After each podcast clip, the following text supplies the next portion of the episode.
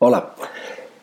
Dice San Pedro, mas vosotros sois linaje escogido, real sacerdocio, nación santa, pueblo adquirido por Dios, para que anunciéis las virtudes de aquel que os llamó de las tinieblas a su luz admirable. Puede que alguien malvado haya incendiado y arrasado vuestro templo interior con sus torturas, o puede que las maldades se las hayan infligido a un familiar vuestro, arrastrando con ello a toda la familia en su dolor.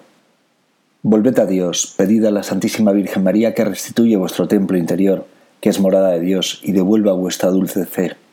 La Virgen os lo conseguirá y Jesús personalmente curará vuestros corazones y cerrará vuestras heridas. Puede que hayáis sido vosotros no las víctimas, sino los verdugos, y vuestras maldades hayan arrasado los templos interiores de nuestros hermanos. Conoced que Jesús encarnó de María la Virgen para que por vuestra fe todos nuestros pecados sean perdonados. Pedid perdón a Dios, poneos una penitencia firme y cambiad vuestro modo de actuar, y Dios, por intercesión de la Virgen, no os negará el perdón, porque todos hemos pecado y ninguno estamos libre de pecado. Volved todos a la casa de Dios, Él os espera. Sois sacerdotes del Altísimo. Ejerced, ejerced ya cada uno en el estado que se encuentre, soltero, casado, casado con hijos. ¿Cómo ejercer? Sencillo, sin dejar vuestros trabajos, hablad de lo mucho que ha hecho Dios por vosotros a todo el mundo. Predicad el Evangelio, que todo el mundo conozca a Dios, que vean en vosotros las virtudes que Dios os ha regalado, la bondad, la caridad, la sinceridad, el amor.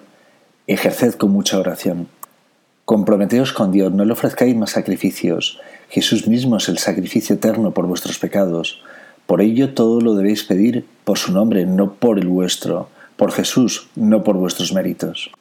Jesús es el pan vivo que ha bajado del cielo para que no tengáis hambre jamás. Volved a su casa, allí se encuentra Él. Comeréis el cuerpo que es verdadero pan. Cualquier iglesia de vuestro barrio es casa de Dios. No juzguéis y le veréis. Los limpios de corazón ven a Dios porque su casa es casa de oración donde se adora perpetuamente a Dios. Sepamos discernir, no es casa de Dios donde se comercia delante del Señor y donde se ofrecen actividades como si de un teatro se tratase.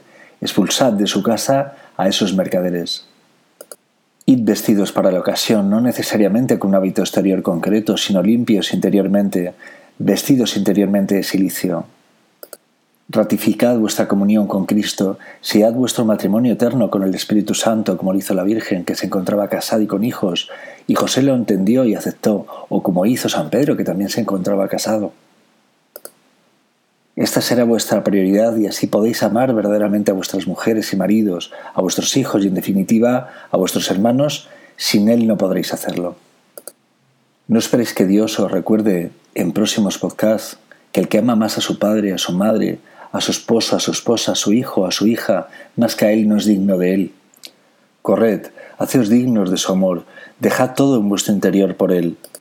Vended todas vuestras soberbias interiores, engaños, robos, celos, envidias, y mostradle vuestro amor a él sobre todas las cosas, mostradle el amor a todos sus hijos, con vuestros hechos y especialmente con vuestra oración.